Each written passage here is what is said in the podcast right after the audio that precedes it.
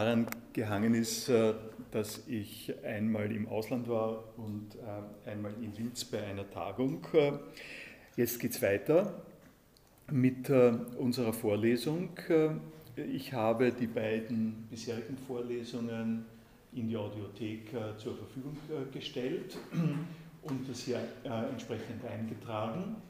Ich setze heute fort mit der äh, Orientierung äh, über hm, das Thema ganz allgemein, habe das letzte Mal diese beiden äh, Punkte, die hier verzeichnet sind, nicht behandelt, weil mir da die Textunterlage gefehlt hat. Was ich stattdessen gemacht habe, um es hier zu zeigen, ist, äh, ich bin dann ein bisschen einerseits ähm, ähm, eingegangen auf äh, die äh, Frage von Open Source, offene Quelltexte, wie entsteht das? Und habe dann Ihnen ein bisschen vorgestellt vom Sammelpunkt ein Archiv für die Speicherung und Verbreitung von äh, wissenschaftlichen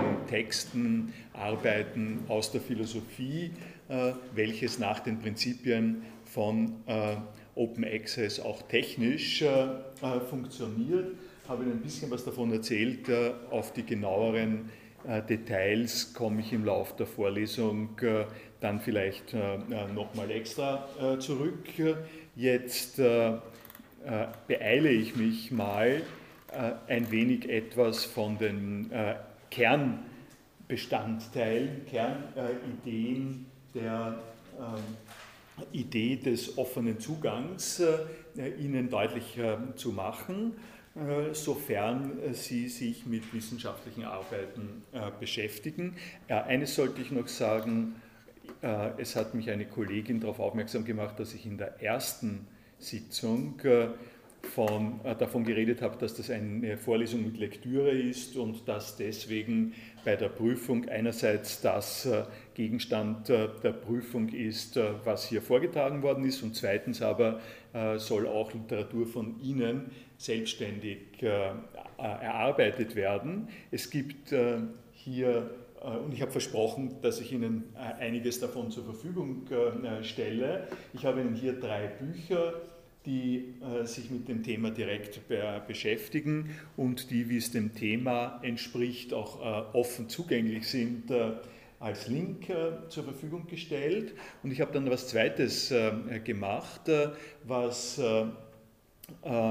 eine, was was sozusagen eine wichtige und für Sie in Ihrem allgemeinen universitären Ablauf vielleicht auch äh, empfehlenswerte und sinnvolle äh, Initiative ist. Äh, ich habe, ich habe eine sogenannte Sotero Gruppenbibliothek angelegt.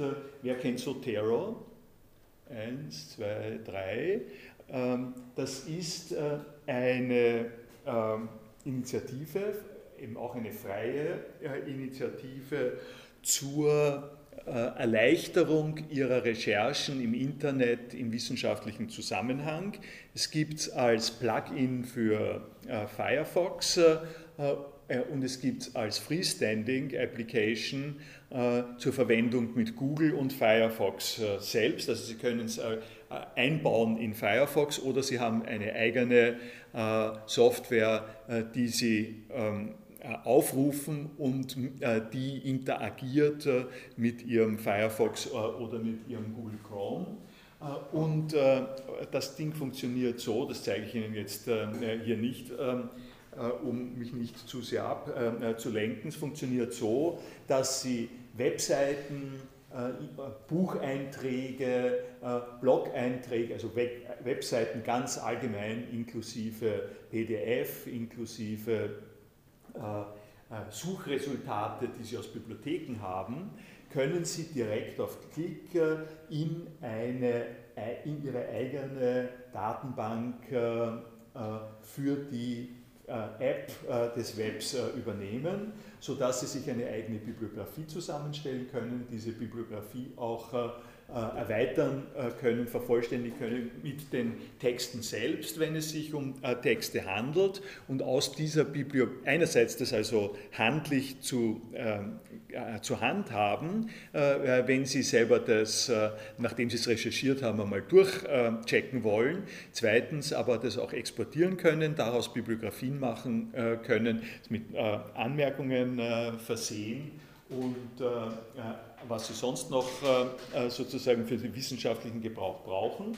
Das ist äh, die Beschreibung von dem, was Sotero für Einzelpersonen leistet. Sie können aber zweitens in der Cloud, also auf der Homesite von Sotero.org, können Sie, wenn Sie dort registriert sind, eine Gruppenbibliothek anlegen und in dieser Gruppenbibliothek können Sie Leute einladen, können ähm, äh, die Gruppenbibliothek so einstellen, dass es entweder für alle Welt sichtbar ist, was ich an dieser Stelle gemacht habe. Das ist einfach eine, ähm, eine URL, äh, die allgemein zugänglich ist und in der die Sachen drinnen stehen, die ich bei mir in meinem Sotero Web App eintrage in, die, ähm, in diese Gruppenbibliothek. Das muss Dazu muss man sagen, äh, Sotero hat auch eine Synchronisierungsfunktion, äh, die also das, was äh, Sie selber an Ihrem Computer machen,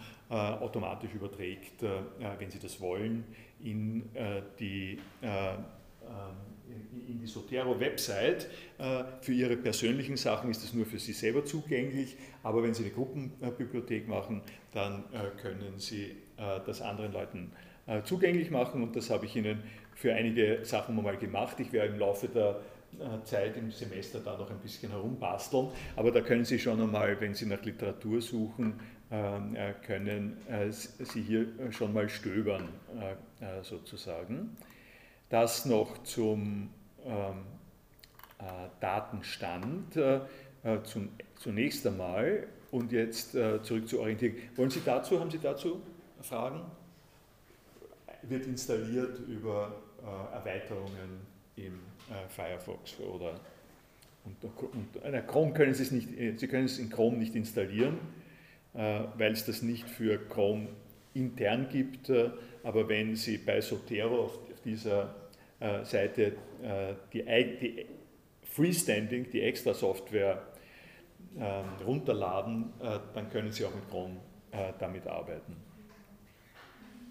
Dazu noch Bemerkungen? Okay, dann äh, gehe ich mal weiter hier im Programm und möchte heute äh, und in der, in der nächsten Folge, äh, weil das jetzt noch auf der Orientierungsebene ist, äh, Ihnen zwei äh, wichtige Aspekte nahebringen äh, und darstellen. Das eine ist unter dem Titel einfach offen und das andere ist äh, unter dem Titel Komplikationen. Das dritte werde ich, äh, äh, das dritte ist dann Beispiele, auf das komme ich, nein, die Beispiele sind, die Beispiele sind eigentlich schon Beispiele von Komplikationen. Also die zwei Haupt, Hauptüberschriften sind einfach offen und Komplikationen. Die Beispiele sind schon Bereiche, in denen äh, man zwischen dem einfach offen und den äh, Komplikationen sich seinen Weg äh, finden muss. Äh, ich äh, beginne mit äh, einem Text, den ich Ihnen hier zum Teil zitiert habe, aus einem Buch, das Access to Knowledge heißt, A Conceptual Genealogy und ähm, äh, nein, das Buch heißt, Entschuldigung, das, das, Buch heißt Access to Knowledge in the Age of Intellectual Property. Und äh, die äh, Herausgeberin hat äh, an der Stelle eine Einleitung äh, geschrieben und diese Einleitung zitiere ich äh, zum Teil. die, wenn Sie sich das Buch ansehen, ich werde Ihnen das auch in der Literaturliste dann zur Verfügung stellen. Nur mache ich das ein bisschen anders. Das ist kein Buch, das ähm, das frei zur Verfügung steht. Das muss man im Prinzip entweder äh, kaufen oder aber sich ausborgen oder sich illegal beschaffen. Und äh, äh, damit sind wir schon bei einem Thema, das uns immer wieder hier beschäftigen wird, nämlich das sogenannte Copyright, das geistige Eigentum, die Verfügung über solche Dinge. Ich werde Ihnen dann äh, also eine Möglichkeit, da kommen wir noch drauf, eine Möglichkeit, dass Sie sich das anschauen können. Insgesamt, warum ich es jetzt sage, ist, äh, weil in der äh, US-amerikanischen Wissenschaftslandschaft die Abkürzungen auf die abenteuerlichste Art und Weise durchaus ähm, gang und gäbe sind, wenn Sie sich in dem Buch anschauen. Hier, glaube ich, kommt es auch noch einmal vor. Da, ja, hier ist es die, warten Sie, ich mache das ein bisschen größer, äh, die äh, Sache, um die es hier geht, wenn Sie das äh, auf ein T-Shirt drucken wollen, heißt das A2K, A2K, A2K nämlich Access to Knowledge. Das ist das Schibbolett sozusagen, um das es da geht, auf drei Letter zusammen kondensiert. Die Sache, die äh, witzigerweise, man kommt mir jetzt gerade, äh, es ist eine äh, völlig unqualifizierte äh, Nebenbemerkung, äh, äh, nämlich A2K spielt auch mit den beiden Anfangsbuchstaben des Namens der Herausgeberin. Ähm, das wird sie aber wahrscheinlich gar nicht gemerkt haben. Ähm, warum, ich Ihnen das darstelle und vorstelle, äh, ist, weil die in ihrer Einleitung äh, die äh, allgemeine, den allgemeinen Bogen spannt, innerhalb dessen wir mit diesem Thema ganz generell konfrontiert sind. Also den, den, im Film würde man sagen Establishing Shot. wo kommt das her? Wenn ich Ihnen sage Open Access, haben Sie vielleicht schon mal was gehört oder nicht gehört, kommt Ihnen ganz unvertraut vielleicht vor. Äh, das hat äh, eine Geschichte im Hintergrund, äh, die man wissen soll und wissen kann. Und eine der Hauptzugangsweisen zu dieser Geschichte ist das folgende.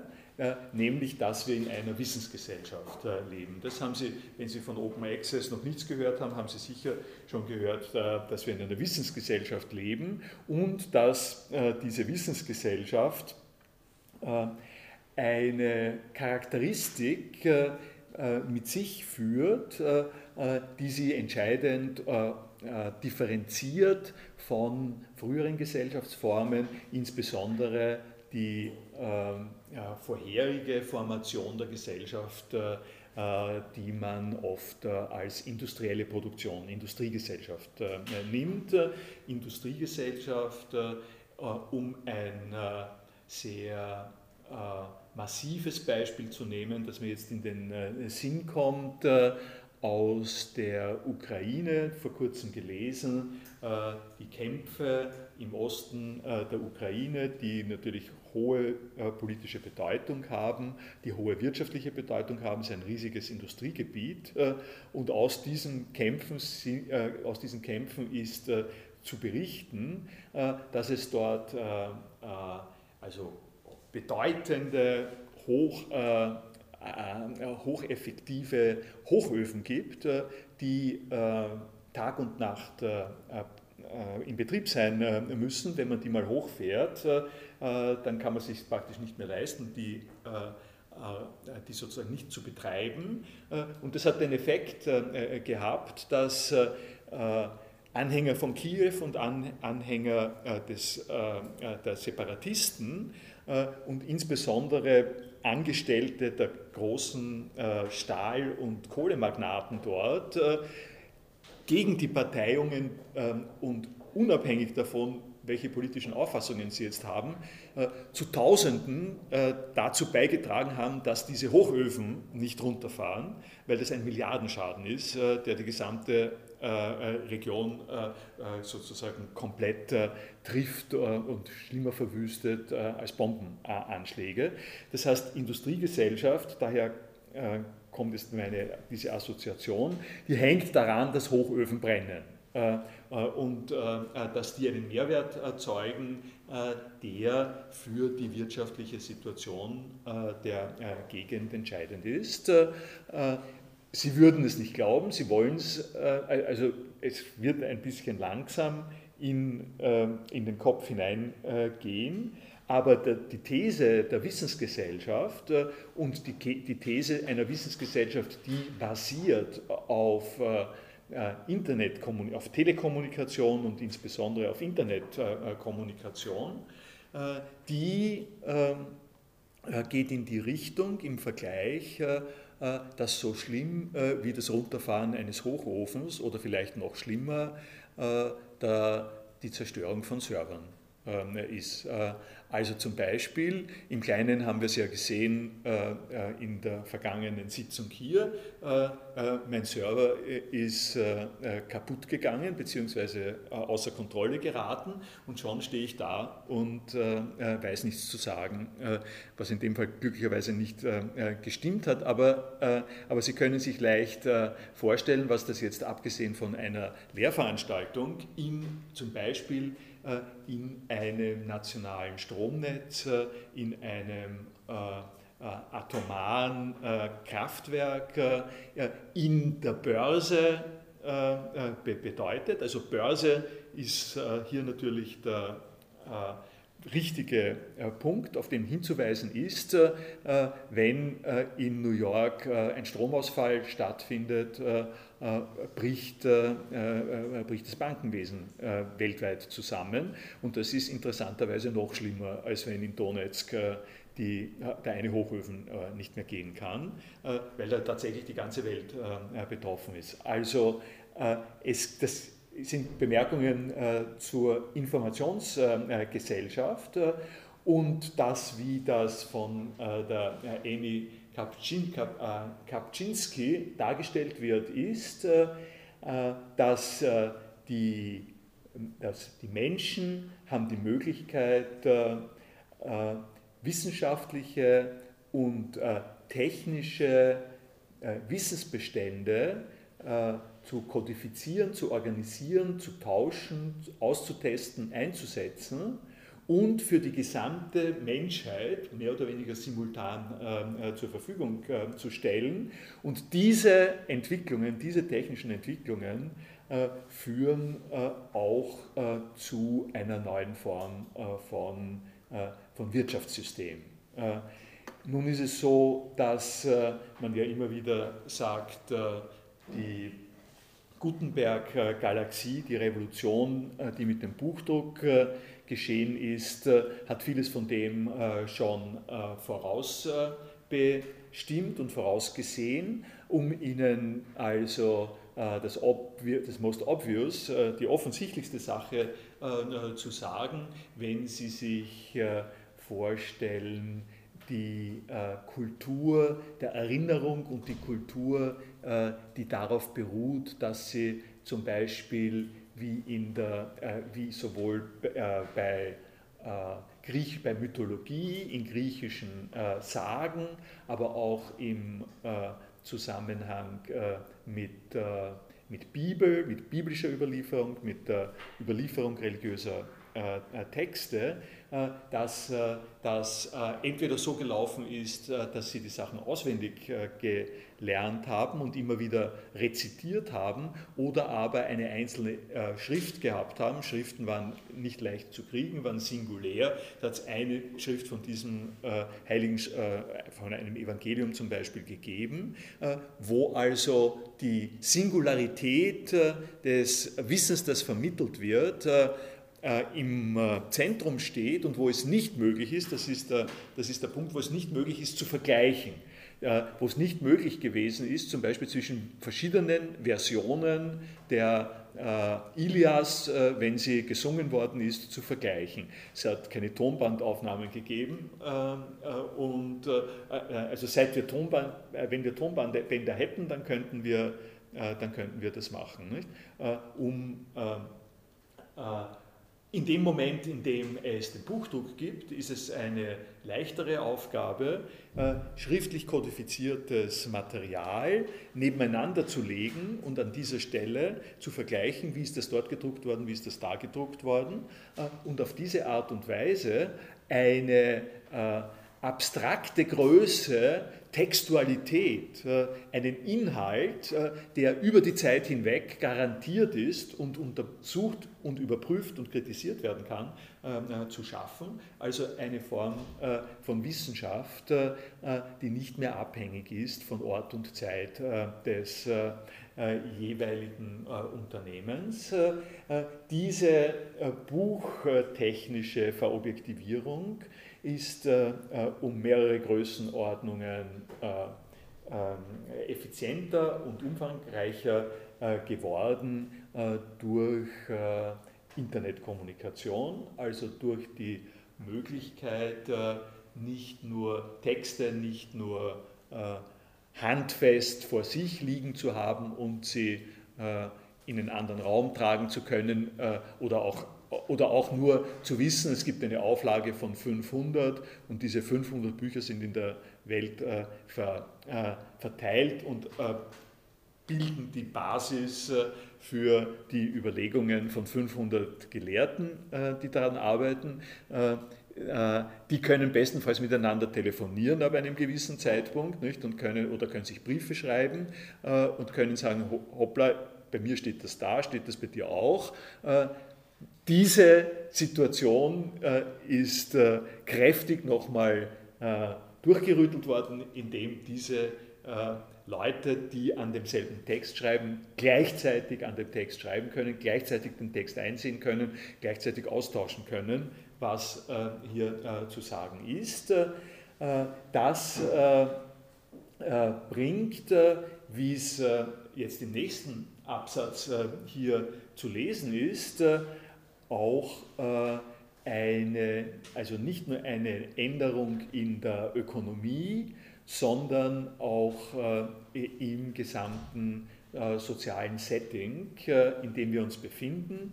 New systems of knowledge and information technologies also inaugurate shifts in the relationship between individuals and these processes of economic production, social control and governance. Ähm, also ähm, Wirtschaft äh, existiert ja auch nicht im luftleeren Raum, sondern Wirtschaft äh, basiert auf äh, äh der äh, jeweiligen Gesetzeslage, auf der Regelung, äh, die sich Gesellschaften geben, um Produktivität zu steuern äh, um Auswüchsen vorzubeugen, um äh, Produktivität möglich zu machen. Das Beispiel, das ich vorher gesagt habe mit, äh, mit dem genannten Buch, kann man hier gleich einsetzen.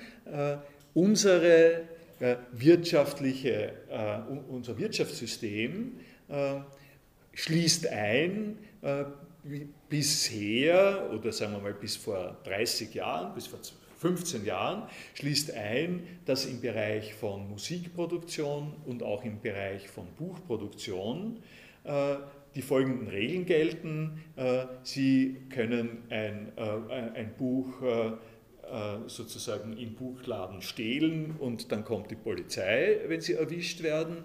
Äh, sie können ein Buch kaufen, Sie, können, Sie dürfen ein Buch für den Privatgebrauch auch kopieren und dürfen auch etwas davon zitieren, vor allem wenn sie das Ganze im wissenschaftlichen Bereich ähm, äh, machen, wobei es schon beim Zitieren äh, unterschiedliche Regeln in den unterschiedlichen Ländern gibt, äh, was sie nicht dürfen, aber da hat niemand daran gedacht, dass sie das nicht dürfen, äh, äh, nein, äh, ja, also was sie, was sie nicht dürfen, aber nicht dürfen in dem Sinn, dass es noch nichts gibt, der ihnen dazu was gesagt hätte vor 15 Jahren, ist äh, äh ein Buch äh, eins zu eins 100 Mal vervielfältigen und an 100 Leute gratis weitergeben.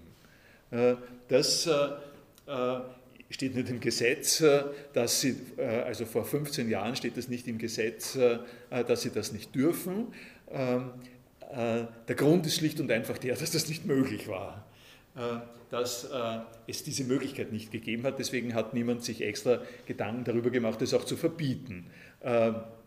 Genauso wenig wie, wie man sagen könnte, Sie dürfen das Buch nicht, Sie dürfen das Theater nicht am Mars aufführen. Es gibt keine, kein Gesetz, das sagt, Theater dürfen Sie auf der Erde, dürfen Sie das Theater nur aufführen mit Genehmigung äh, der Rechteinhaber, aber auf dem Mars ähm, können sie machen, was sie wollen mit dem Theaterstück. Das steht nirgends drinnen, weil, äh, weil das irrealistisch ist, dass sie am Mars ein Theaterstück aufführen. Ich sage das deswegen so ein bisschen drastisch, um, um sie mit der Nase drauf zu stoßen, dass, dass das passiert ist. Dass es, dass es passiert ist in dieser Zeit, in diesen 15 Jahren, das sind unsere letzten 15 Jahre, ist es passiert, dass sie ein Buch, das sie haben, eins zu eins, tausendfach, ohne dass es sie irgendetwas kostet, äh, äh, an beliebige Leute in der Welt äh, verteilen können. Das ist eine Form von technischer Errungenschaft, die in den Bereich der ähm, der Informationsweitergabe äh, des Netzes äh, fällt. Äh, und wie Sie sich denken können, deswegen komme ich drauf, für die Leute, die zuständig sind, über Social Control zu wachen, natürlich unmittelbaren Handlungsbedarf erzeugen, erzeugt. Das, das geht doch nicht. Ne? Das, wo bisher in einer Gesellschaft der beschränkten materiellen Möglichkeiten der Zugänglichkeit äh, äh, von solchen Büchern, bleiben wir mal dabei, in einer solchen Gesellschaft ist der Verkauf von Büchern in, Auflagen, in Hardcover, in Paperback, in Sonderaktionen ist eine Quelle des Einkommens äh, für Institutionen, die sich Verlage nennen und die, ähm, äh, um existieren zu können, natürlich einen Profit machen äh, müssen und denen der Profit abhanden kommt, wenn man das eins zu eins so macht, wie ich es gerade angedeutet habe. Man, ähm, man weiß es ja, das wird Ihnen sagen mal, vertraut sein aus dem Bereich von File-Sharing, von Napster, äh, von Peer-to-Peer-Netzwerken, in denen äh, als erstes, bevor das äh, sozusagen so deutlich möglich war, das natürlich schon seit Beginn, aber in die Öffentlichkeit ist es als erstes geraten als das große Problem der Platten- und Musikproduktionen, Produktionsfirmen, die ähm, an dieser Stelle ja auch alles unternommen haben oder vieles unternommen haben, äh, um die Leute, die das tun, äh, zu kriminalisieren, äh, unter Hinweis auf die herrschende Rechtslage. Also so viel ist die Social Control und Governance natürlich ebenso betrifft. Es betrifft jetzt nicht nur die Bereiche, die an dieser Stelle im Profitmodell mit betroffen sind, sondern es betrifft auch die Rechtslage. Die Rechtslage, die ähm, äh, vom Justizwesen, äh, also einerseits vom Justizwesen und, und dann darüber natürlich noch von der Legislative bestimmt wird, äh, die in eine Situation geraten ist, um das bei dem Beispiel weiter zu sagen, dass die technische Entwicklung auf eine Art und Weise galoppierend äh, äh, sozusagen außer Kontrolle unter Anführungszeichen geraten ist, angesichts einer rechtlichen Situation, äh, die nicht nur nicht die entsprechenden Gesetze nicht zur Verfügung stellt oder nur sehr unvollkommen zur Verfügung stellt, was ja, ähm, was ja in Klammer gesagt nicht nur im Zusammenhang mit Informations- technologischen Weitergaben so sind, wenn Sie sich vorstellen, was mit Leihmutterschaft zum Beispiel oder mit Klonen, mit Eingriff in genetische Zusammenhänge, Genmanipulation von von äh, Nahrungsmitteln äh, zum Beispiel äh, herrscht, eine ähnliche Situation ist, wo also die Governance, nämlich die Aufsicht darüber, nach welchen Regeln wir diese Probleme handeln wollen, kommt wird, äh, wird einfach zeitlich in einer gewissen Weise extrem herausgefordert bis überrannt, weil es erstens die Gesetze äh, so nicht gibt, die müssen erst geschrieben werden. Und zweitens müssen die Leute, die es vom Berufswegen äh, auf sich nehmen, Gesetze zu schreiben und Gesetze zu exekutieren, die müssen ja wissen, wovon sie sprechen. Also wenn Sie einem Richter äh, wenn Sie einen Richter äh, äh, involvieren in eine Diskussion darüber, ob, ob BitTorrent jetzt eine Form ist, in der, in der Eigentum, Eigentumsrechte verletzt werden? Und von wem dann die Eigentumsrechte verletzt werden, wenn äh, BitTorrent eingesetzt wird, äh, ähm, äh, dann werden Sie nicht davon ausgehen können, dass ein normales Bezirksgericht oder auch ich, ich kenne mich jetzt nicht aus, das ist ja pure, das ist eine, pure Rhetorik, aber dass ein, ein, ein, eine Juristin in ihrer normalen Ausbildung darüber gehört hat, was diese Begriffe sind, wie diese Begriffe, wie diese äh, Software äh, funktioniert und was daraus juridisch folgt. Äh, was ich damit sagen will, ist, es gibt die Herausforderung an die wissenschaftliche Community und an die ganz allgemein öffentliche, staatliche, globale Community, Weisen zu finden, diese Herausforderungen, diese Umstellungen zu beantworten, damit umzugehen. Äh, ich werde äh, in, äh, in Kürze, werde ich Ihnen das weniger abstrakt sagen, sondern an einem Beispiel, das, die, das das Verlagswesen ganz einfach betrifft. Da komme ich dann noch zu. Also was Verlage sind, was Verlage können und sollen und dürfen, ist etwas, was sich an dieser Stelle als neue Frage stellt und was eine ähm, Herausforderung äh, und, und, und eine offene Frage in diesem äh, Diskussionszusammenhang äh, des äh, Open Access äh, äh, bedeutet. Um es jetzt, jetzt hier vom Zitat her noch ein bisschen zu unterlegen, was ich Ihnen gerade gesagt habe, damit Sie ähm, damit Sie das sozusagen jetzt in einem schönen Dreisatz-Statement da haben oder wie viele Sätze sind es? Äh, because intellectual property law regulates strategies of information production and the appropriation of value from information in the marketplace, it has become a central battleground in the struggles over the structure and spoils of the contemporary economy. Also das ist zusammengefasst äh, äh, eine Berechtigung davon, äh, warum ich Ihnen diese Beispiele gebracht habe. Die gegenwärtige Gesellschaft hängt an vielen Stellen am Eigentumsrecht und zwar, und zwar nicht nur, und das habe ich jetzt zu sagen vergessen, das muss ich hier nachtragen angesichts dieses Zitates.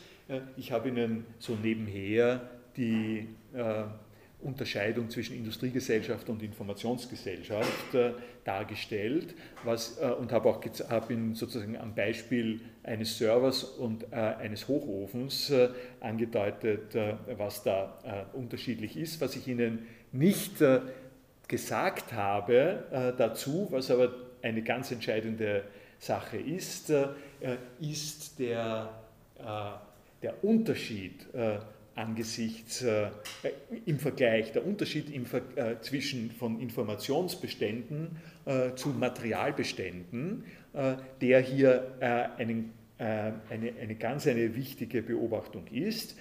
Ich habe darauf hingewiesen, dass es eine Ähnlichkeit gibt, nämlich die Ähnlichkeit des Zusammenbruchs, die Ähnlichkeit davon, dass die Wirtschaft und die Gesellschaft abhängt von, sei es Hochöfen, Hochöfen sei es Servers, aber äh, der wichtige Unterschied dabei, der steckt in dem drinnen, was ich Ihnen gesagt habe, Sie können tausendmal äh, eins zu eins äh, äh identische äh, ähm, Kopien äh, erzeugen von, den, von einem Buch und niemand fällt dabei um irgendetwas um von den Benutzerinnen. Wer, wer um etwas umfällt, wenn Sie die 1000 Gratiskopien machen, ist das Verlagshaus. Aber wer nicht Schaden nimmt und warum das überhaupt geht, ist nämlich so kostenlos, weil Bücher nicht, äh, also Bücher schon zwar noch, aber digitale Kopien von Büchern äh, nicht in dem Sinn materielle Güter sind, äh, wie Hochöfen, Kohlen, Autos, Bananen oder sonst was. Die Banane hat es an sich, dass sie nur einmal gegessen werden kann. Ähm, und dann ist sie fort. Das ist die Besonderheit dieser sozusagen dieser materiellen äh, äh, Wirtschaftsgüter, äh, wenn Sie, um ein anderes Beispiel zu bringen, wenn Sie in der Schule äh, gelernt haben, äh, das Einmaleins zu rechnen und Sie haben eine, äh, jemand hat Ihnen dieses Wissen mitgeteilt, wie Sie das Einmaleins rechnen, dann können Sie das und dass Sie es können, ähm, verhindert niemanden anderen, das auch zu können. Äh, das, äh, äh, das ist der sogenannte nicht rivalisierende Charakter von Erkenntnisgütern um da einen äh, Fachausdruck einzuführen. Rivalisierend äh, ist, wenn Sie sich um, um, die Banane streiten, aber Sie werden sich nicht streiten darum, äh, ob jetzt Sie oder jemand anderer das einmal eins kann, weil das können Sie beide können. und, und zwar ohne gegenseitig Schaden zu nehmen. und die die, die, die, der Charakter des Nicht-Rivalisierenden äh, hat etwas zu tun mit kognitiven Leistungen. Das hat sozusagen mit dem Kopf, äh, äh, schlagwortartig jetzt gesagt, banal, primitiv gesagt, hat das was mit dem Kopf zu tun. was, sie, was sie können, was sie wissen, was sie zur Kenntnis nehmen, das können sie sich selber aneignen, ohne dass sie es jemanden anderen wegnehmen. um es jetzt nicht nur bei äh, kognitiv, also für kognitive Werte wie das Einmaleins äh, ist das äh, eine, ähm, ist es sozusagen eine besonders spezifische Konstellation von so einer nicht rivalisierenden Situation. Im Wirtschaftszusammenhang, im klassischen Wirtschaftszusammenhang weiß man das auch. Und da wird oft, damit Sie ein anderes Beispiel haben, ähm, wird oft so etwas wie ein Leuchtturm äh, zum Beispiel genannt. Ein Leuchtturm äh, äh, und die Leistungen, das Service, das ein Leuchtturm Ihnen bringt, ist ein nicht rivalisierendes Gut, weil Sie sich nach dem Leuchtturm richten können, genauso wie die anderen Schiffe auch, die dorthin sehen. Das ist der, das ist der Punkt, in dem die neuen Entwicklungen im, äh, im informationstechnischen äh, Bereich äh, jetzt ein, ein Kampfgebiet werden. Nicht? A central battleground in the struggles over the structure of contemporary economy. ich habe Ihnen das beim, im Verlagswesen gesagt, wo es vergleichsweise einleuchtend sofort ist. Durch den im Prinzip nicht rivalisierenden Charakter der ähm, äh, geistiger Produktion äh, gibt es einen, äh, ernst, ein ernstes Problem für die Betriebe, für die Institutionen, die bisher ähm, davon gelebt haben, dass Bücher rivalisierende Güter sind, schlicht und einfach. Also um es in ihrem Universitätsalltag zu exemplifizieren. Es ist ziemlich klar, dass äh, in der früheren Zeit, wenn Sie in der Lehrbuchsammlung gewesen sind, nicht, ich kann mich noch gut daran erinnern, wie das so gewesen ist, in Germanistik zum Beispiel, im Germanistikstudium ein Proseminar mit 300 äh, Leuten, äh, die alle einen Text studieren müssen und dieser Text äh, ist halt in 50, äh, dieses Buch, wenn es ein Buch war, ist halt in 50 Exemplaren angeschafft worden und im Lesesaal zur Verfügung gestellt gewesen. Und sie haben gehofft, dass sie unter diesen 50 sind, die sich das ausborgen können und die das lesen können. Es gibt äh, könnte es eigentlich, sollte es eigentlich nicht mehr geben.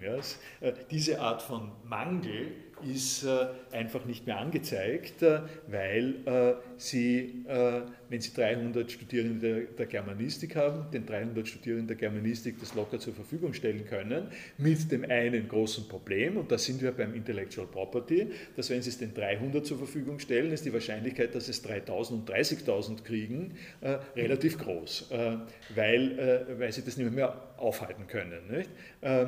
Es sei denn, äh, Sie äh, lassen sich einfallen, neue Strategien, das einzuschränken. Äh, die Möglichkeit, die an dieser Stelle geöffnet worden ist, wieder zurückzupfeifen und zu sagen, nein, ich kontrolliere das eins zu eins.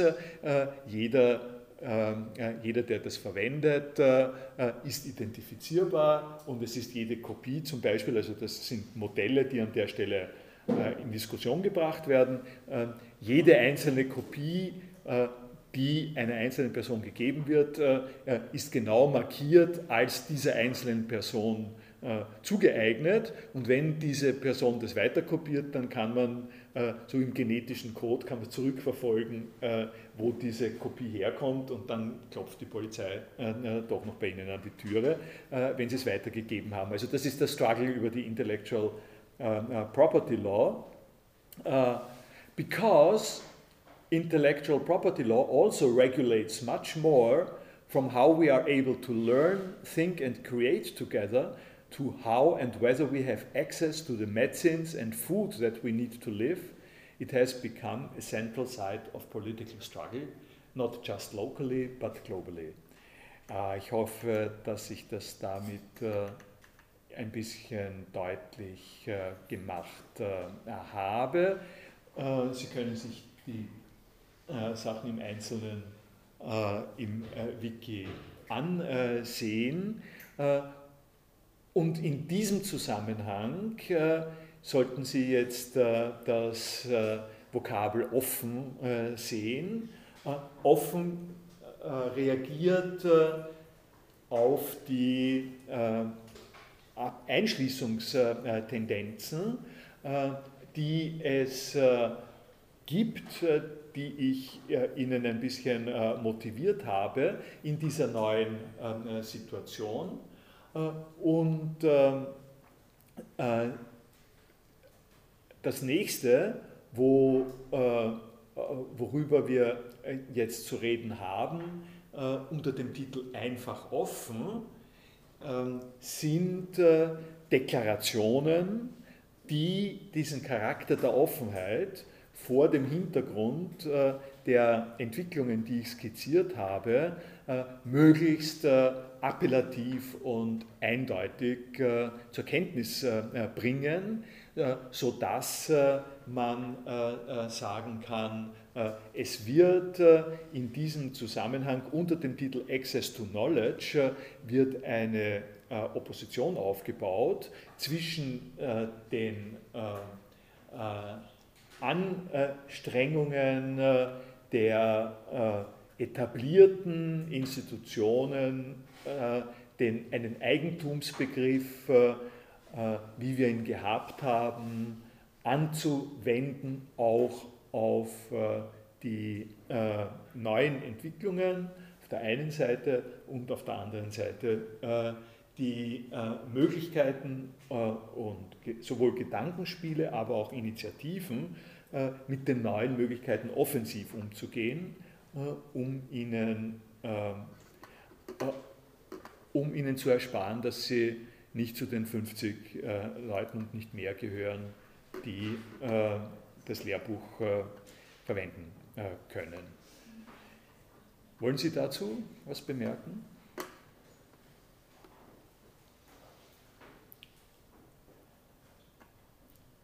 Dann komme ich zu den zwei Gründungsdokumenten der Open Access Bewegung äh, in den, ähm, in den äh, Wissenschaften äh, ganz allgemein.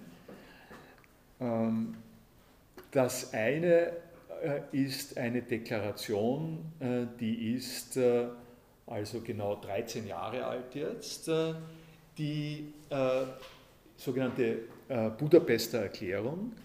Von initiiert ist sie äh, von einem äh, Psychologen, Kognitionswissenschaftler ungarischer Herkunft, äh, der im Moment in Southampton unterrichtet, Stephen Harnard heißt er. Und ähm, der hat in Budapest mit der Unterstützung von Soros also der Zusammenhang, äh, der politische Zusammenhang äh, an dieser Stelle ist unverkennbar. Äh, die Open Society, die Soros von Popper übernommen hat und die er eingesetzt hat mit gehörig viel Geldmitteln, um nach dem Fall des Eisernen Vorhangs den Osten Europas aufzu richten und äh, äh, sozusagen vorzubereiten, äh, zu, ähm, sozusagen zu formieren in Richtung eines offenen demokratischen Gesellschaftssystems. Dieser, diese Open Society Foundation von George Soros hat über die Ungarn Connection, das, das sind also zwei Ungarn, die an der Stelle tätig waren, die Budapester Erklärung äh, wesentlich äh, in die Wege gebracht und ich bringe Ihnen äh, die äh, beiden ähm, ersten Absätze äh, dessen, was in der Budapester äh, Erklärung festgelegt worden ist. Die fängt ein bisschen so an wie eine große Symphonie. Das hat, sozusagen, wie, sagt man, äh, feierlich getragen würde, äh, steht es in einer Bruckner-Symphonie oder sowas ähnliches. Also es hat einen feierlich getragenen Grundton, angemessen äh, dem, was, die, was Sie sich sozusagen vornehmen, aber hören Sie selbst in der deutschen Version. Durch das Zusammentreffen einer alten Tradition mit einer neuen Technologie ist ein bisher beispielloses Gemeingut verfügbar geworden. Punkt. Gibt schon, gibt schon was her. Nicht? Äh, alte Tradition, neue Technologie, beispiellos, äh, Gemeingut verfügbar geworden. Äh, äh da, das sind volle Akkorde. Äh, die alte Tradition ist die Bereitschaft von Wissenschaftlern und Wissenschaftlerinnen, die Ergebnisse ihres Arbeitens in Fachzeitschriften zu veröffentlichen und diese Veröffentlichungen anderen zur Verfügung zu stellen, ohne hierfür bezahlt zu werden. Äh, das ist 100% korrekt. Äh, das äh, ist eine Sache, die es seit dem 17. Jahrhundert, 17. Jahrhundert sind die ersten wissenschaftlichen Zeitschriften sozusagen erschienen. Früher hat man das an Universitäten gelehrt. Nicht? Früher musste man um äh, teilnehmen zu können am Prozess der Wissenschaft, äh, muss, müsst, musste man an Universitäten präsent sein, diskutieren, schreiben, Bücher konnte man an der Stelle natürlich schon auch schreiben, aber das war wirklich für wenige Leute ähm, und für große äh, Sachgebiete dann auf einmal äh, äh, gedacht. Das war noch nicht diese, dieser Prozess der Diskussion im Forschungszusammenhang. Nicht? Bücher kann man, kann man eher betrachten als, als eine Ansage. Das sind sozusagen so alleinstehende Ansagen. Ja? Das ist eine One-Man-Show. Ein Buch ist eine One-Man- oder eine One-Woman-Show, mehr oder weniger. Äh, du arbeitest daran äh, längere Zeit, schreibst es, publizierst es, äh, veröffentlichst es, Ende der Durchsage. Dann liest du es vielleicht noch vor, dann kann es jemand anderer lesen, dann gibt es vielleicht einen Briefverkehr, das gab es dann schon, nicht? zwischen den Leuten, die diese Bücher gehabt haben, gab es einen wissenschaftlichen Briefverkehr, aber das war noch nicht eine ganz spezifische Form von Öffentlichkeit, die sich im 17. Jahrhundert äh, äh, begonnen hat äh, durchzusetzen, nämlich dass, es Zeitschriften gegeben hat und Zeitschriften haben die Funktion gehabt, unter anderem einerseits Bücher vorzustellen, das ist das Rezensionswesen. Äh, wenn man eine Zeitschrift liest, dann liest man, was andere Leute über Bücher gesagt haben und kann darüber etwas selber sagen. Äh, und man kann äh, im kleineren Rahmen als unter Büchern, kann man mit Beiträgen in Zeitschriften einstimmen in die Diskussion der Wissenschaften. Das heißt, ein Geflecht von kleinteiligeren, wechselseitig aufeinander bezogenen Beiträgen gibt es erst seit den Zeitschriften. Und das hat sich entwickelt, das ist die große alte Tradition, das hat sich entwickelt in einem Zusammenhang, wo Leute nicht dafür Geld verlangt haben. Äh, der Grund ist einfach, der Grund ist der, dass Wissenschaft auch damals schon äh, ein äh, komplettes Subventionsunternehmen war. Nicht? Wissenschaft, das hatten damals haben das schon die Fürsten gewusst und die Kirche hat es gewusst natürlich, dass gesellschaftliche Entwicklung wesentlich daran hängt, dass wir geordnet mit unseren Wissensbeständen umgehen und, auf, und, und sozusagen genügend Leute haben, die genügend wissen, um auf der Basis vorhandenen Wissens weitere Entwicklungen sowohl im naturwissenschaftlichen, im wirtschaftlichen, im sozialen, juridischen, äh, geisteswissenschaftlichen Bereich zu entwickeln. Davon profitiert letztlich die Wirtschaft, äh, was ja immer wieder äh, gesagt wird, insbesondere auch in der Informationsgesellschaft, wenn sie wieder als eine kleine Einfügung, um das zu aktualisieren, ein Artikel des Letz-, der letzten Woche, den ich gelesen habe über die Flüchtlingssituation im Mittelmeer, äh, weist darauf hin, dass ein wesentlicher Grund äh, dieser Flüchtlingssituation die Tatsache ist, äh, dass Afrika nicht in Bildung investiert. Das klingt ein bisschen zynisch vielleicht sogar oder weit entfernt, ist aber ziemlich leicht nachzuvollziehen, weil der Grund dafür, dass es in Afrika keine Unternehmungen gibt, dass es keine Wirtschaft gibt, die äh, in der Lage wäre, Arbeitsplätze zu schaffen, sodass Leute etwas verdienen können und leben können an der Stelle, wo sie wohnen, ist unter anderem, ist nicht das einzige, aber ein wichtiger Grund ist, dass es das nicht gibt.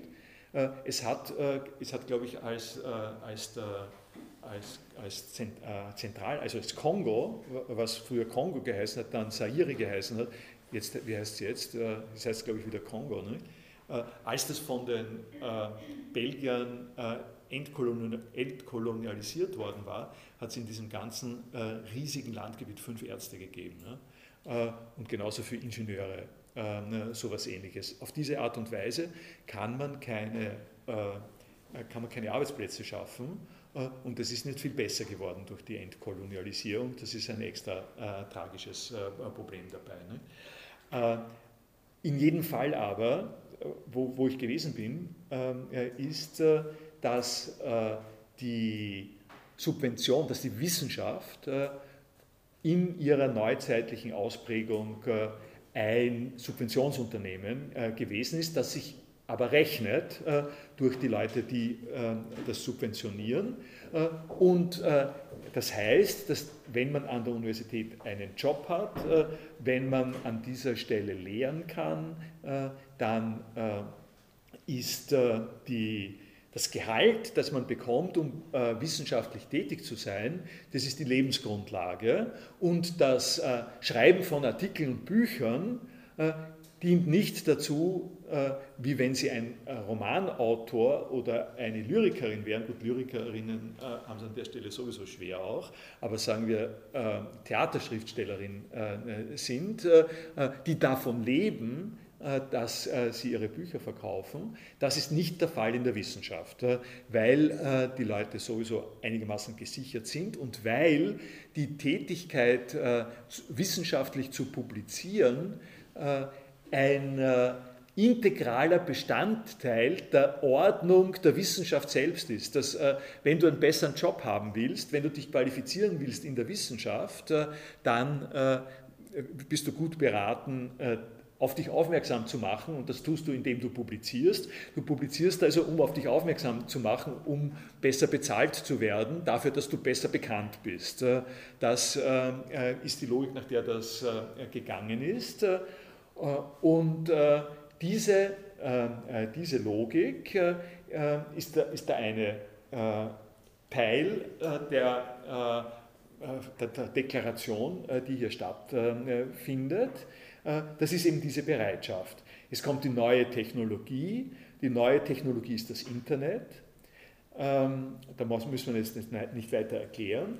Das Gemeingut, das aus deren Zusammentreffen hervorgehen kann, besteht darin, dass Zeitschriftenbeiträge, die das Peer-Review-Verfahren durchlaufen haben, weltweit elektronisch zugänglich gemacht werden können kostenfrei und ohne Zugangsbeschränkungen für Forschende, Lehrende und Studierende und für alle anderen, die an den Ergebnissen der Wissenschaft interessiert sind. Können ist der, der, der, der entsprechende äh, äh, wichtige Punkt. Äh, ich habe äh, hab hier in, äh, in, in Violett äh, habe ich Verfahren eingefügt, weil diese ganze schöne äh, erste Absatz äh, krankt daran, dass wenn Sie es in der Berliner Erklärung in der deutschen Version äh, lesen, steht hier wörtlich, dass Zeitschriftenbeiträge, die das Peer Review durchlaufen haben, das Peer Review gibt es einfach nicht. Da hat jemand, also so offen ist das nicht, dass nicht jemand, dass jemand auf die Idee gekommen wäre, denen zu sagen, bitte, da müsst, müsst entweder den Artikel ändern, dann stimmt es noch immer nicht, den Peer Review durchlaufen haben, äh, würde vielleicht gehen oder das Peer-Review-Verfahren. Aber äh, das ist eine unwichtige Nebenbemerkung. Äh, Sie haben aber an dieser Stelle ähm, den, den Hinweis auf etwas, was ich noch nicht genannt habe, die Bekanntheit, die möglich wird dadurch, dass Sie wissenschaftlich arbeiten und diese Arbeiten in einer Zeitschrift publizieren. Diese Bekanntheit wird mittlerweile reguliert dadurch, dass nicht jeder, was, der in der Wissenschaft tätig ist oder sonst wie, äh, was ihn halt äh, gefällt, publizieren kann, äh, sondern dass da Auswahlverfahren ist. Wer ist verantwortlich und zuständig für das Auswahlverfahren in der Wissenschaft? in den wissenschaftlichen Zeitschriften, sagen wir jetzt mal so, wenn wir sagen, also wissenschaftliche Zeitschriften sind sozusagen der Blutkreislauf in einem gewissen Sinn, der Wissenschaft ist, ist, unterschiedlich in verschiedenen äh, Disziplinen, aber ohne wissenschaftliche Zeitschriften geht es einfach nicht mehr. Wer ist dafür verantwortlich, ähm, äh, dass da was reinkommt? Äh, es, das kann nicht äh, der Präsident der Universität sein, das kann auch nicht der Präsident der Republik sein, äh, das kann auch nicht der Chef des Instituts äh, sein, sondern das ist eine Gruppe, das, das, das ist eine Gruppe von sogenannten Peers, das sind also Wissenschaftler, denen es den Artikel gibt, äh, der veröffentlicht werden soll, die sich das anschauen und sagen, ja, okay, der ist gut. Äh, oder ihn zurückweisen und sagen, da fehlen noch diese und diese Sachen. Dasselbe, was passiert, wenn Sie eine Bachelorarbeit schreiben, äh, im kleinen Bereich. Sie können jetzt eine Bachelorarbeit schreiben und und sie dem, äh, der Studienservicestelle geben und sagen, hier ist meine Bachelorarbeit, bitte geben Sie mir die Note, sondern das muss über eine Kontrollinstanz laufen. Äh, jemanden, der sagt, okay, ja, Bachelorarbeit ist in Ordnung, dann kriegen sie ihren, ihren Bachelor, so ähnlich, also im Prinzip dasselbe, nur in der Regel mit ein oder zwei Gutachterinnen läuft das bei Artikeln auch. Und, da, und damit ist sozusagen, soll gewährleistet werden, äh, dass es eine gewisse moderne Wort ist Qualitätskontrolle äh, diesbezüglich äh, gibt.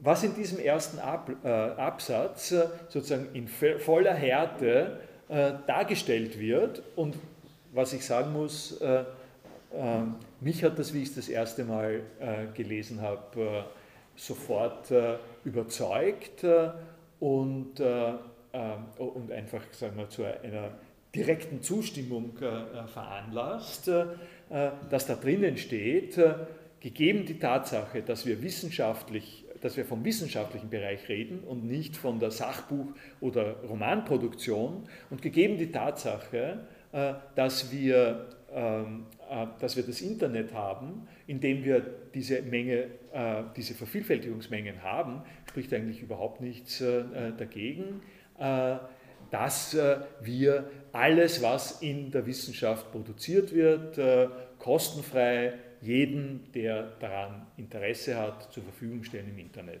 Das ist ein lächerlicher, also wirtschaftlich ein lächerlicher Betrag, den das kostet. Und was spricht da, was, was kann da überhaupt dagegen sprechen? ähm, wenn, äh, das war auch der, der Punkt, an dem ich schon relativ früh, also das ist 2002 erschienen, äh, ich weiß es gar nicht wann, ich muss richtig nochmal nachschauen, wann ich begonnen habe, Sammelpunkt, äh, äh, Sammelpunkt einzurichten.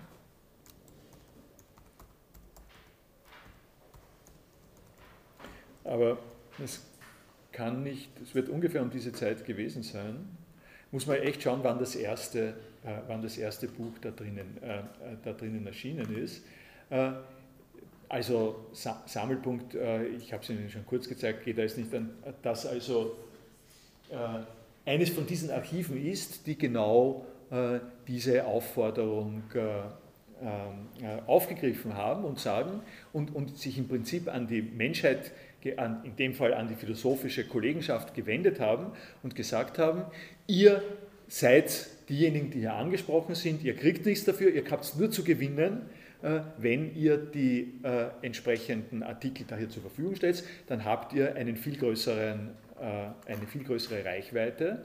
Ich sage es Ihnen gleich mal, wie, also hier haben Sie die allgemeine Statistik im Zusammenhang mit der, mit der Reichweite, damit Sie nicht glauben, dass ich da mit Tausenden um, mir, um mich geworfen habe. Das sind Monatsdaten. Ja das sind Monatsdaten, äh, also was weiß ich, 17.000 ähm, 17 Ab, äh, Abrufe, Aufrufe äh, in einem Monat.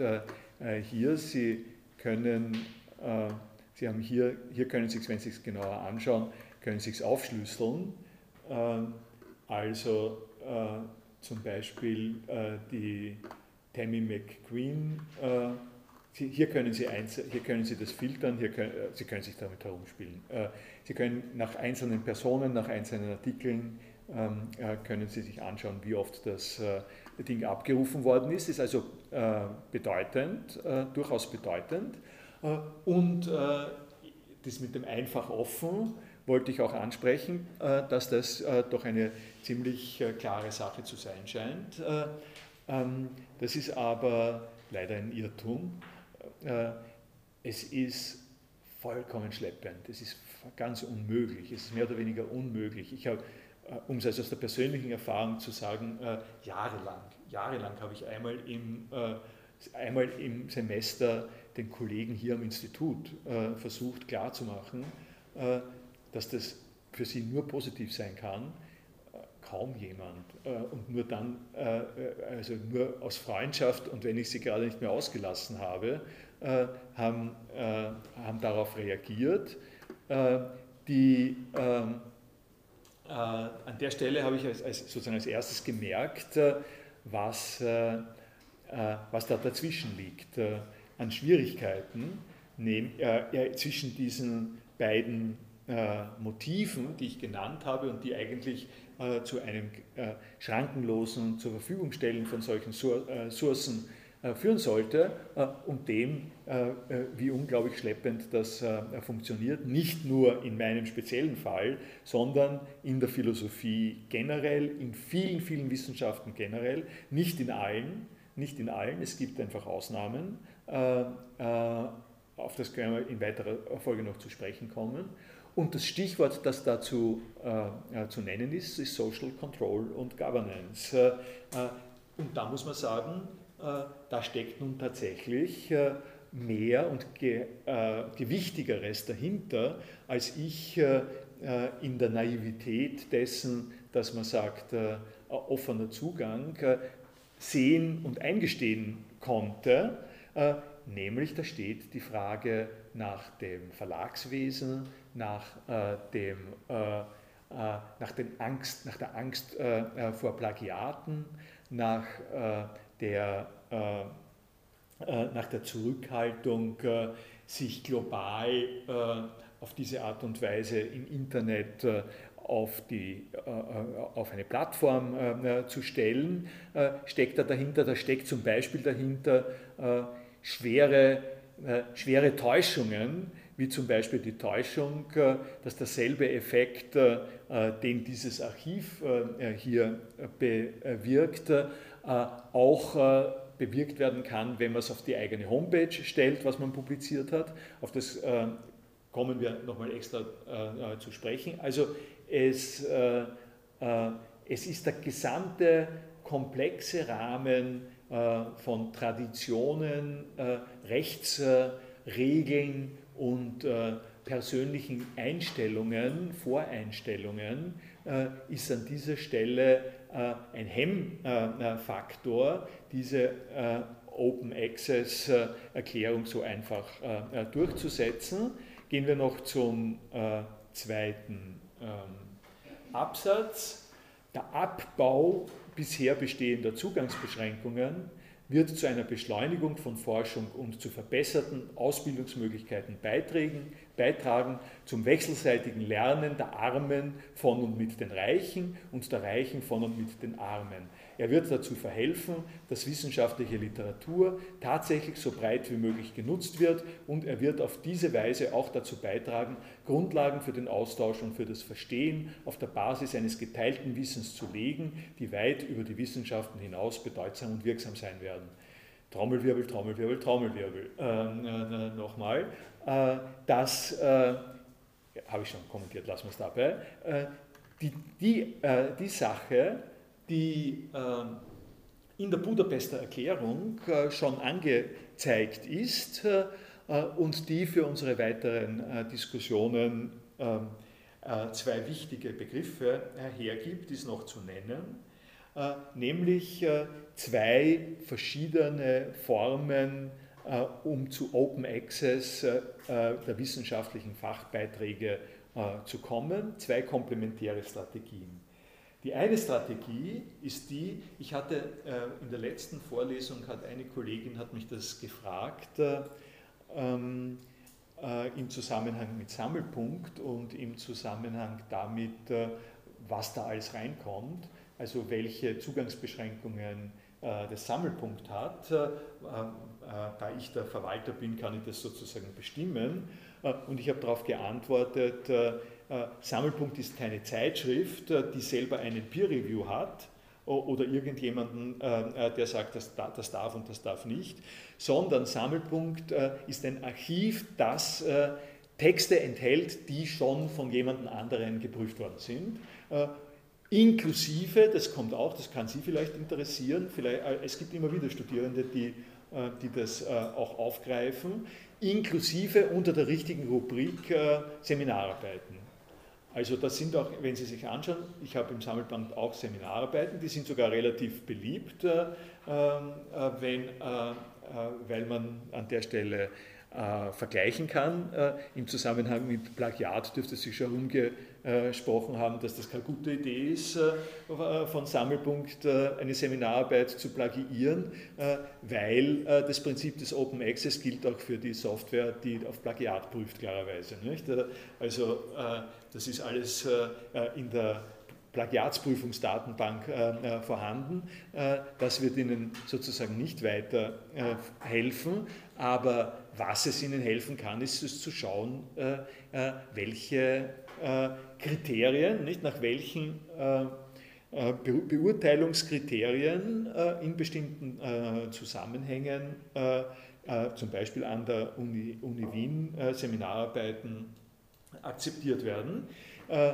Äh, also es enthält äh, bereits äh, durch ein Prüfungsverfahren durchgegangene Texte und macht sie, macht sie zugänglich gratis ständig für den Rest der Welt. Das nennt man, das ist eine Terminologie, die Stephen Harnett eingeführt hat, das heißt Green Open Access, also grün. Er hat äh, das ist eine willkürliche, eine willkürliche äh, Benennung.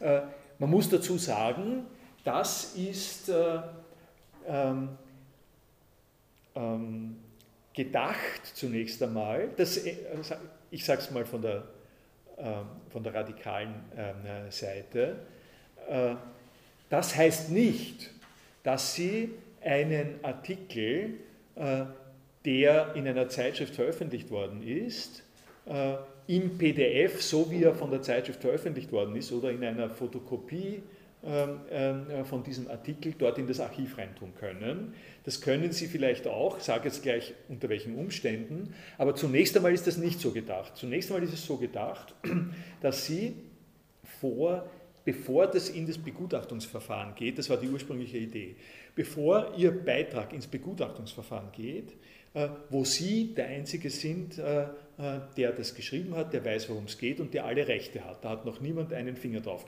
gelegt.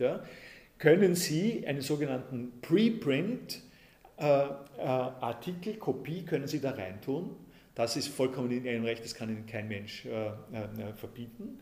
Dann läuft, läuft das durch einen Peer Review durch äh, der Peer Review bringt äh, vielleicht Veränderungen, bringt Verbesserungen und bringt vor allem, wenn es dann gedruckt wird, ein Typesetting. Es wird dann in der entsprechenden Zeitschrift entsprechend äh, layoutiert, äh, es kriegt die Nummer der Zeitschrift, es kriegt die Seitennummer, es kriegt das, was dann in der Zeitschrift drinnen ist. Das ist etwas, was eine Leistung des Verlages ist und was nicht mehr Ihnen gehört, äh, ganz richtig. In der Regel müssen Sie, wenn Sie so etwas machen, dann auch darauf verzichten, dass Ihnen äh, dieses Endresultat, das formatierte Endresultat, inklusive der Seitenzahl zum Beispiel, nicht? das gehört Ihnen nicht. Das dürfen Sie auch nicht ohne weiteres anderes äh, in, äh, äh, in ein solches grünes Archiv hineintun. Was an der Stelle empfohlen worden ist, ist das folgende. Was Sie tun können, ist, Sie nehmen den, einerseits den Artikel vor dem Peer Review und zweitens, wenn Sie dann etwas geschrieben haben an Änderungen, als Reaktion auf den Peer Review, dann können Sie als Ergänzung zu dem von Ihnen eingereichten Artikel, können Sie diese Ergänzungen, die Sie geschrieben haben, auch dazu tun, nicht in den, äh, also nicht in den Artikel selber, sondern sozusagen als Anmerkungen oder so können Sie es noch dazu tun, das kann Ihnen auch niemand verbieten. Das heißt, voll inhaltlich ist dann alles das, was Sie sagen wollten, in diesem Archiv drinnen äh, und diesseits des Zugriffes von Verlagen. Es gibt ganz, ganz wenige Beispiele in der Geschichte der 10, 15 äh, Jahre, 13 Jahre, die es das gegeben hat, ganz, ganz wenige Beispiele von Verlagen, die sagen, wenn du das machen solltest, was ich gerade gesagt habe, dann drucken wir den Artikel nicht. Äh, das, macht, das, das, das, äh, das haben ganz wenige Verlage gemacht. In Wirklichkeit kann, ist gegen dieses Verfahren kaum etwas eingewandt worden von Verlagsseite. Und die Sache ist noch stärker. Das hat sich entwickelt seit den letzten zwei Jahren. Äh, es gibt in Deutschland und Österreich äh, schließt sich äh, ansatzweise äh, äh, auch daran an. Also man kann es mal auf Deutschland verweisen. Es gibt in Deutschland ein ge ge gesetzlich festgeschriebenes Recht zur Zweitveröffentlichung äh, von dem, äh, was Sie geschrieben haben, ein Jahr nachdem es veröffentlicht worden ist äh, in einer Zeitschrift, haben Sie das Recht, auch ohne Erlaubnis des ursprünglichen Publikanten, Publikators, so Publikators, das ein zweites Mal zu veröffentlichen und das heißt zum Beispiel in einem solchen grünen Open, Open Archive. Ähm, das, äh, äh, das ist sozusagen juridisch äh, festgelegt. Ja. Jetzt sollte man meinen, dass das, dass das Leute ähm, sozusagen dazu bewegt oder beflügelt, die Sachen zur Verfügung zu stellen. Ist noch so noch immer nicht der Fall. Und, und zwar nicht, wie gesagt, nicht nur in Philosophie hier in Wien. Stephen Harnard der die Terminologie ähm, äh, gewählt hat, äh, ist, ein, äh, ist sozusagen ein ständiger, der, der, er, er kratzt sich ständig am Kopf, der ist ein sehr wortgewaltiger und kommunikationsfreudiger Typ und er kann und kann es nicht verstehen und sagt es immer wieder, warum die Forschungsgemeinschaft äh, diese Möglichkeiten nicht äh, äh aufnimmt. Ich sage Ihnen äh, jetzt die zweite Form, äh, und die zweite Form äh, gleich mit einem sehr aktuellen äh, Bezug. Die zweite Form ist der sogenannte Golden Open Access. Das ist also noch mehr als das, als das was grün ist. Und Golden Open Access ist, wenn, wenn es nicht diese Zweiteilung gibt zwischen Sie veröffentlichen es irgendwo und geben dann den Inhalt auch separat bekannt, sondern wenn die Zeitschrift, in der Sie das veröffentlichen, von vornherein Open Access ist. Äh, wenn die Zeitschrift schon so organisiert ist, äh, dass äh, Sie kein Geld dafür zahlen müssen, diese Zeitschrift zu abonnieren, sondern wenn die Zeitschrift schon nach dem Prinzip vorgeht, dass alle Leute den freien Zugang dazu haben, was sich vergleichsweise leicht äh, machen lässt äh, durch, die, äh, durch den Charakter des Nicht-Rivalisierend. Nicht?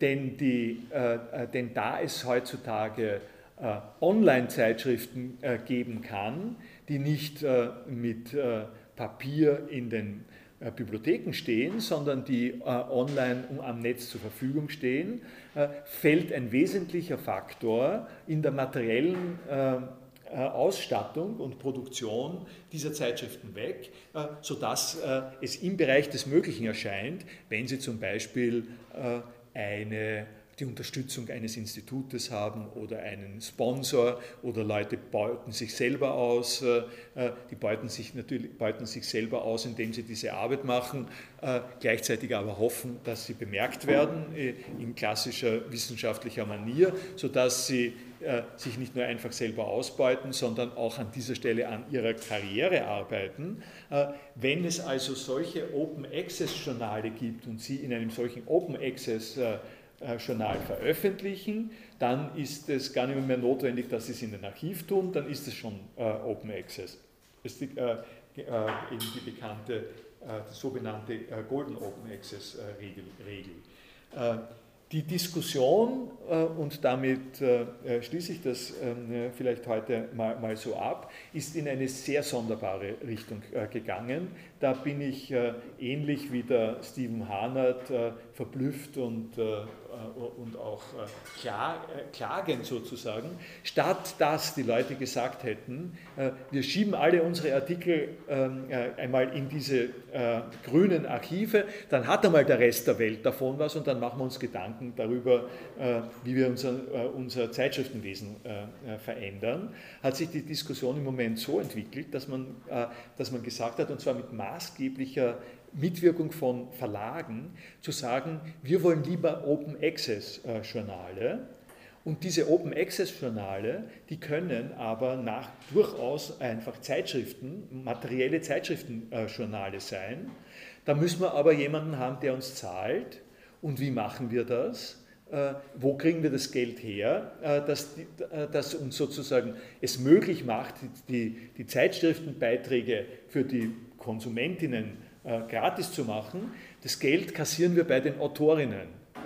Wir lassen, statt dass es früher so war, dass die Leserinnen gezahlt haben und, und, und die Bibliotheken de facto gezahlt haben, um äh, die Zeitschriften zu kaufen, die dann gelesen worden sind, ist es jetzt so, die Leserinnen dürfen das gratis äh, zahlen, aber die Autorinnen müssen zahlen. Und, und das ist sozusagen der, der, der grausame Witz äh, bei der Geschichte, da die Budapest-Deklaration und die äh, Berliner Deklaration, die noch kommen wird, äh, von den wissenschaftlichen Vereinigungen, von dem Forschungsförderungsfonds so unterstützt wird äh, äh, und die, die darauf hinweisen, dass dieser offene Zugang für die Wissenschaften etwas Wesentliches ist, sagen wir als Verlage, die die Zeitschriften herausgeben, naja gut, dann zahlt es doch. Äh, dann müssen nicht die Autorinnen zahlen, sondern dann zahlen äh, die Universitäten und dann zahlen die Forschungsgeldgeber, zahlen jetzt das Geld. Das heißt, wir verlagern dort, wo wir nichts zu zahlen, wo, wo wir sozusagen eine massive Verbilligung der gesamten äh, Situation bewirken könnten, indem wir die neue Technologie einsetzen für ein Produkt, das nie, nie etwas gekostet hat wo wir das äh, äh, einsetzen könnten, setzen sich die Verlage auf die Idee des Golden äh, Open Access und sagen, wir wollen sogenannte Article Processing Charges, die bis zu 3000 Euro oder mehr kosten und die die Autorinnen zahlen, damit der Ergebnisartikel dann für den Rest der Welt zugänglich ist. Das ist so ein kleiner Klimps auf die Situation, die wir noch weiter behandeln werden. Danke sehr.